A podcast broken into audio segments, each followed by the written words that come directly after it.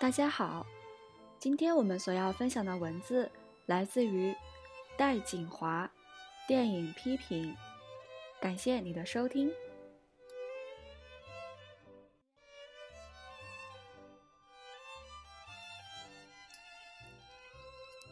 电影研究、电影批评可以成为一门艺术，同时也是一个学科。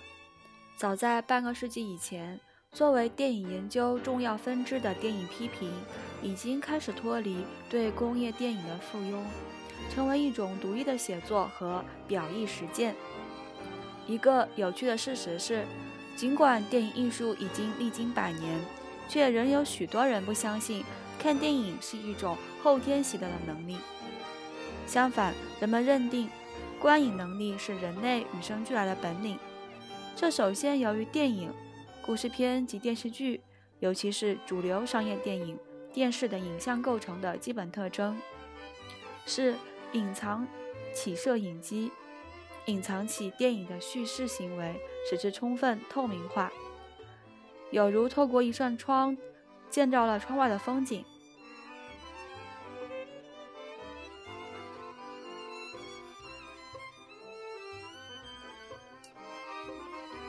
在荧幕世界面前，电影是听语言的编码，难于为观众直观地发现辨识。于是，人人都可以看懂电影。事实上，一部大受欢迎的影片，如今更经常是电视剧，总会一部成为人们街谈巷议、饭后茶余的话题。更为有趣的是，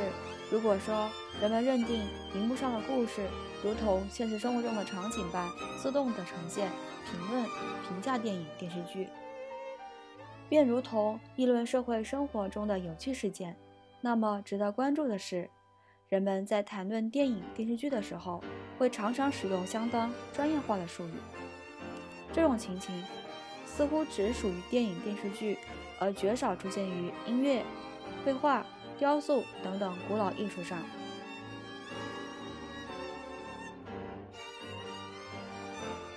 这无疑说明，电影这一年轻的唯一一门人类知晓其诞生的艺术，便一开始作为大众艺术而出现。透明性、通语通俗性、娱乐性，无疑是早期电影和大多数商业电影追求或试图保持的特征。而且，作为一个后来者，电影的确不断地从其他古老的艺术门类，诸如戏剧、音乐。美术、建筑，尤其是小说的叙事故事中，挪用其艺术手段。世界电影史的某些段落，诸如有声电影初期，电影艺术的确曾隐没于戏剧，继而是小说艺术万丈光线的阴影中，一度沦为亦步亦趋的笑评者。因此，人们也似乎无障碍的。借助自得其他艺术的知识或常识，对电影做出权威评论。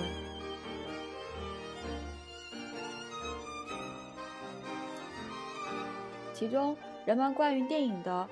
茶余饭后的专业化评论，常常集中在影片的故事、情境、演员的表现、表演是否真实的议论上，仿佛真实是一个永恒存在、不言自明的参照系统。然而，关于同一部电影的真实与虚假的争论，却暴露了鉴定真实是否与否的标准，并非客客观天然。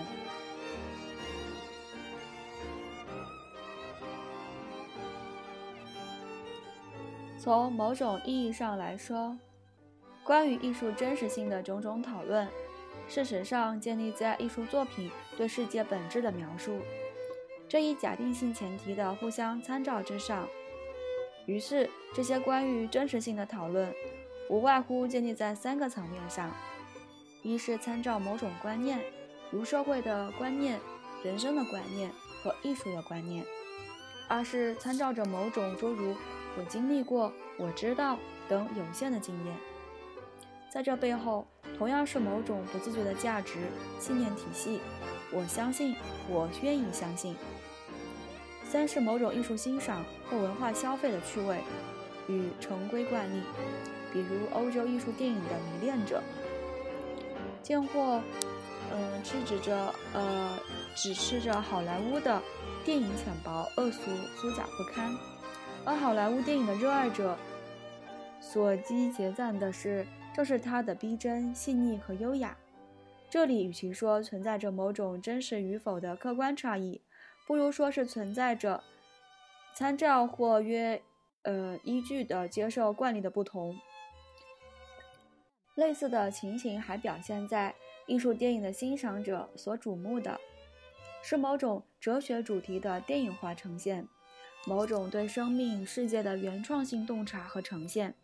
某种对电影语言自身的创新尝试。而好莱坞电影的热爱者所倾心的，则是某种社会常识与眼熟情节类型呈现的微妙的变奏形态，是对视觉奇观的营造。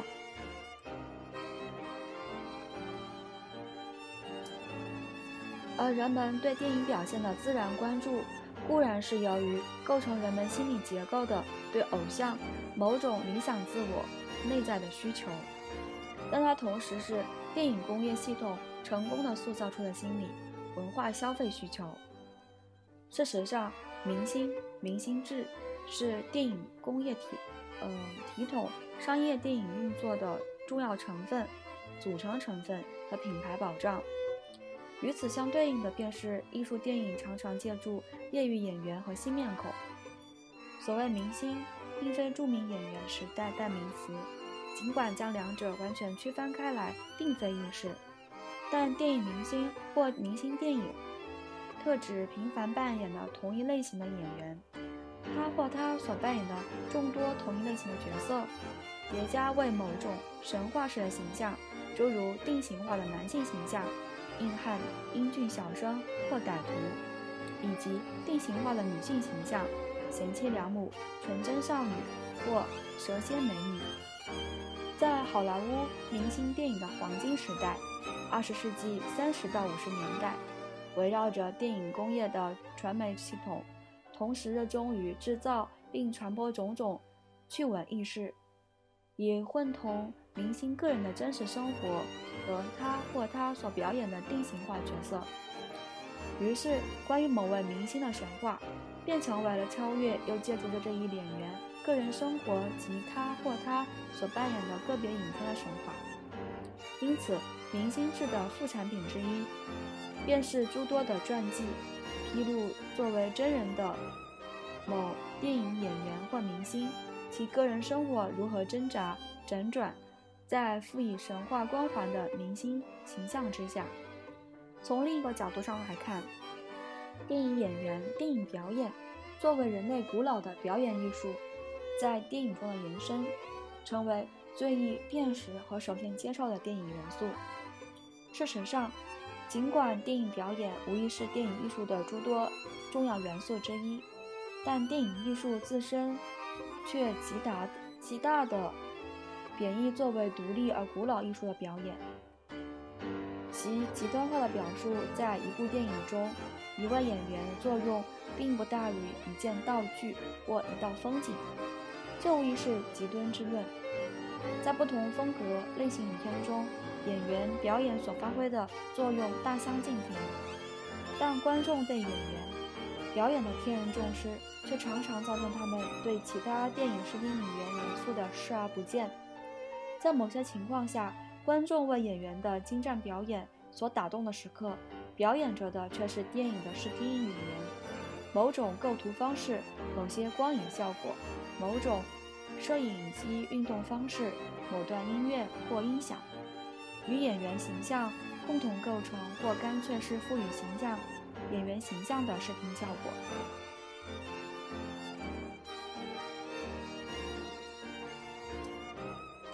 另一有趣事实是，不同于其他古老艺术，电影批评几乎在电影出生伊始便已然出现。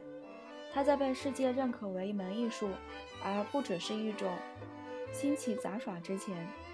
便已然开始为他们人们所阐述、所言说。人们早已发现，荧幕世界并非透明，而更像是画卷。电影的制作者们用光作画，勾勒出一幅幅迷人的画面。换言之，荧幕世界是一处人为建构的幻想世界，即使在纪实美学的倡导者巴赞那里，电影也是无限趋近于现实的渐进线，而非现实现实本身。而电影研究、电影批评的意义，正是在于揭示电影的书写行为之所在。正由于人类唯一知晓其生日的艺术。电影或故事片的谱系或有出处，它的魅力与秘密几乎在它诞生伊始便开始为爱恋电影的人们所追寻。电影是光影记录的戏剧，或是视听版的长篇小说。它是生生之父，是科技、工业、商业还是艺术？它究竟与表演艺术？同母异父还是同父异母，亦或与照相术具有绝对的亲缘性，因而同祖同宗？电影作为艺术吗？它所唤起的狂热和迷恋究竟来自何方？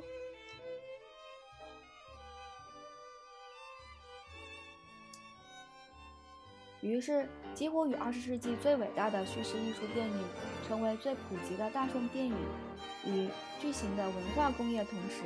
出现了作为电影的溯源与谜底之寻求的电影理论。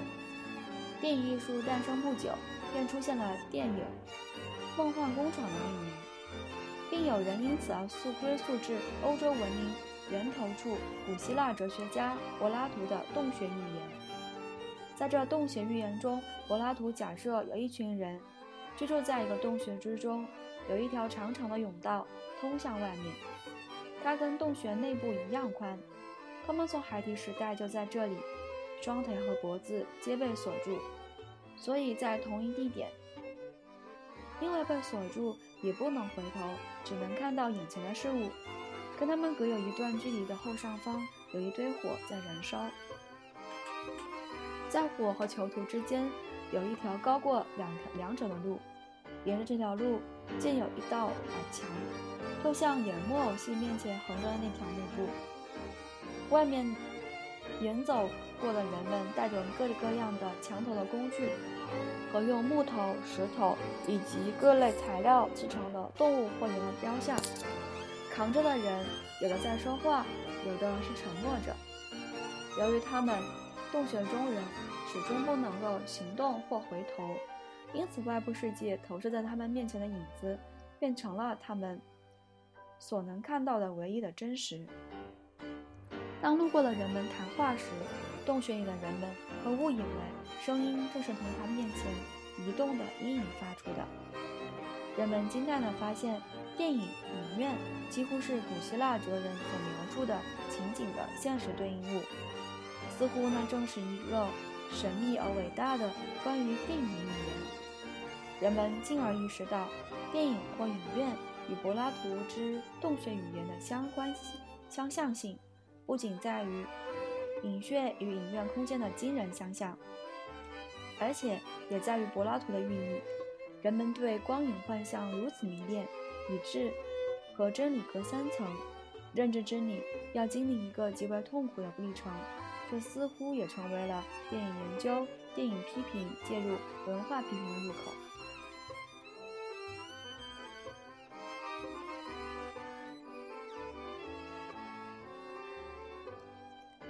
我们可以毫不迟疑地说，电影是二十世纪人类创造的最大奇迹之一。电影作为奇迹，不仅是指作为伟大科技发明的电影、摄影、机器和技术，而且是指电影与叙事艺术偶然，二十世纪最奇妙的偶然，撞击的撞击和结合。二十世纪大部分岁月里，电影一度是。工业后工业社会的最大娱乐业与艺术领域，它不仅覆盖了并取代了传统艺术，首先是戏剧、长篇小说的基本功能和社会位置，而且囊括了音乐、美术乃至建筑之美，居于其中。二十世纪中叶，电影不仅不仅仅是大众社会世俗神话的源泉，而且影院几乎成为最辉煌的城市教堂。人们在影院中获得教义，获得日常生活的信念与价值，获得生活方式与时尚的信息。人们在影院中片刻逃离日常生活的血泄和痛苦，暂时遗忘世界的苦难与不公，从而进入正义永远战胜邪恶、爱情永远征服死亡的奇妙世界，在其中遭遇着无数的爱神和死神。在影院中，人们获得宣泄与抚慰；在光影缤纷之间，人们进入一种集体的点移，同时享受着奇妙的安宁与独处。也是在二十世纪，电影曾被作为最有效的社会宣传、动员和整合的政治工具。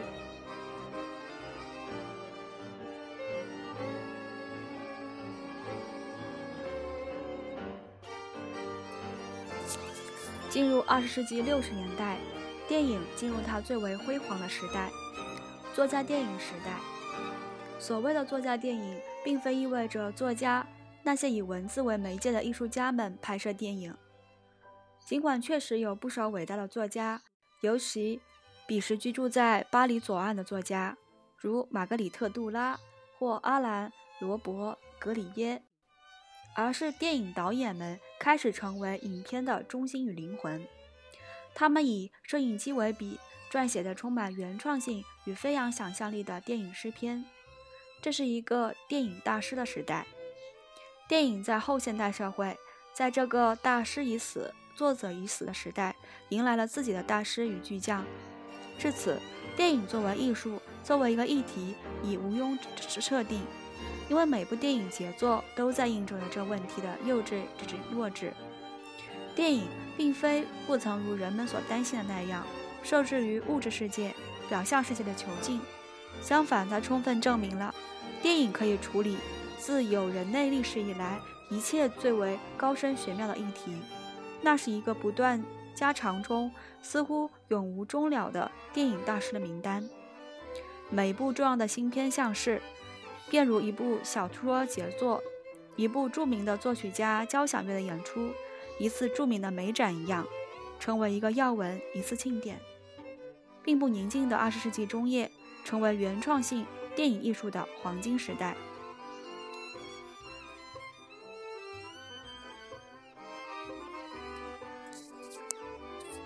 就在作家电影进入最辉煌年代的同时，二十世纪五六十年代之间。电影理论开始已成为一个全新的段落。我们已经谈到，关于电影的研究和讨论，几乎在电影的婴儿时期便已出现。二十世纪前半叶的电影理论，基本上是电影的本体理论和电影创作论，也被称之为电影理论的古典时期。诞生于五六十年代之交的现代电影理论，不仅第一次使得电影研究进入了大学人文教育体制。而且第一次使得电影理论成为了当代世界文化史和思想史的一部分。可以说，所谓现代电影理论的开端位于结构主义时代之中。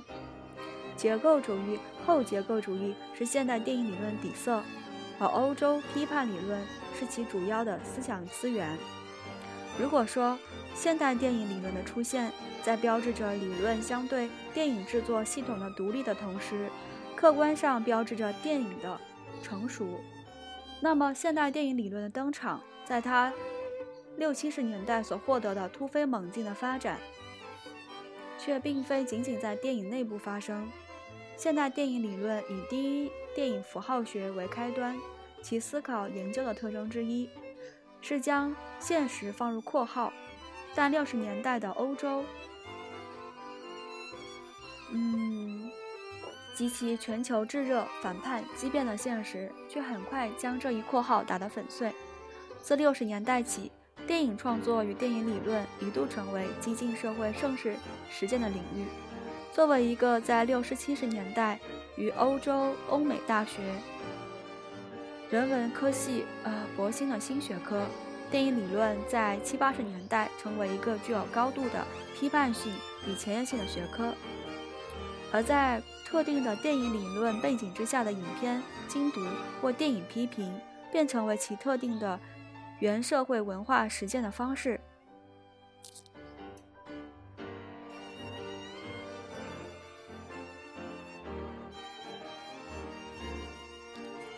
当然，传统意义上的影评依然存在，并且占据着诸多媒体上的影评空间。